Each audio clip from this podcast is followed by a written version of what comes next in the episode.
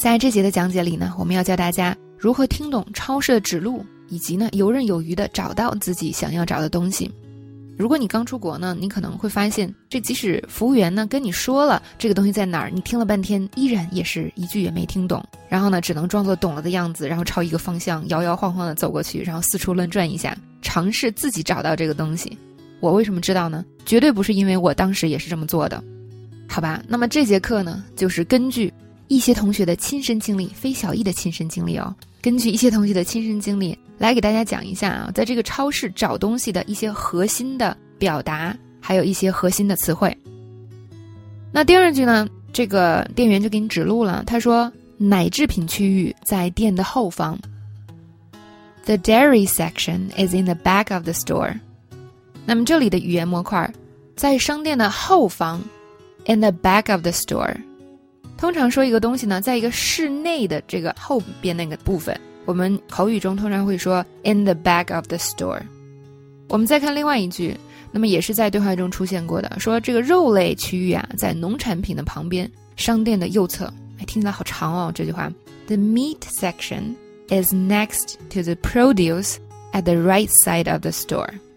这里边的语言模块，说在农产品的旁边是吧？Next to the produce。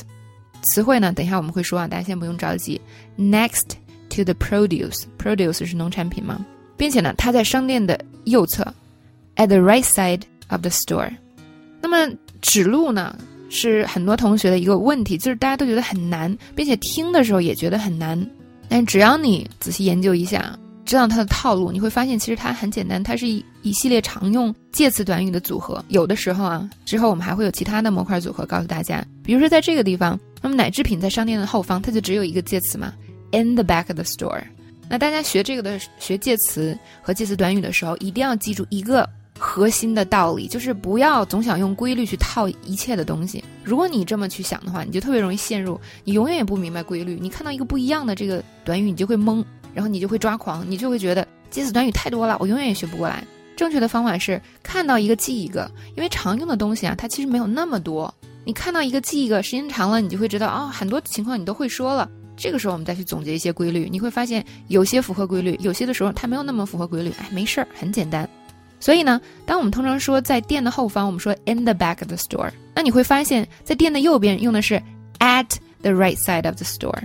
那么这两个呢都是约定俗成的说法，你不用想太多。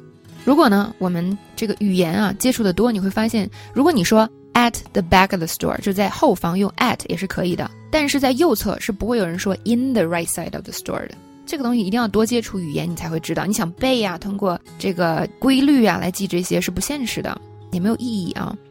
好，这是一点，是我们去熟悉这些语言模块，你一定要多接触啊。你不要指望说今天一天马上就全学会了。那么第二个呢，就是这些模块组合起来就特别好用。他说出了一个大长句子，挺唬人，但其实呢都是简单东西的组合。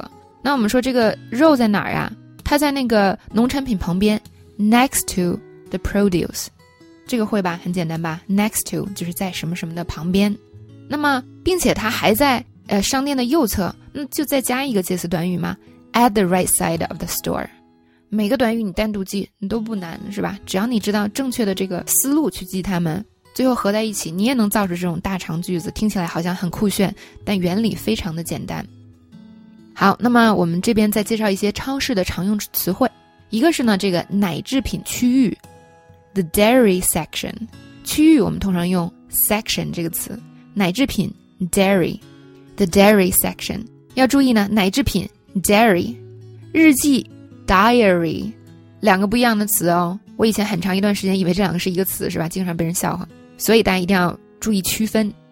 dairy，d a i r y，日记啊，diary，d i a r y，怎么记呢？